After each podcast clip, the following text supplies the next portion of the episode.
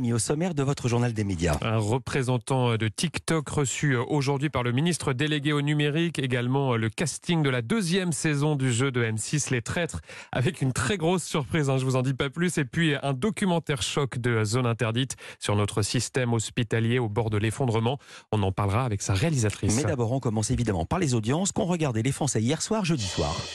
C'est France 3 qui est en première position avec La Malédiction de Provins, 3,3 millions de téléspectateurs, soit 17,3% du public pour ce téléfilm avec Thierry Neuvik et Anne Caillon. Hein. C'était pourtant une rediffusion. Derrière, on retrouve TF1 avec Safe, 2,3 millions de téléspectateurs, soit 12,4% de part d'audience pour la série d'Arlan Coben. C'est faible hein, et c'était euh, là aussi une rediffusion. Sa première diffusion remonte à 5 ans tout de même. Hein. C'était euh, sur C8 et c'était euh, également une opération déstockage pour TF1 puisque 5 épisodes étaient diffusés à la suite. Enfin, M6 clôture ce podium avec Pékin Express, près de 2 millions de téléspectateurs et 11,6% de part d'audience et c'est en hausse par rapport à la semaine dernière.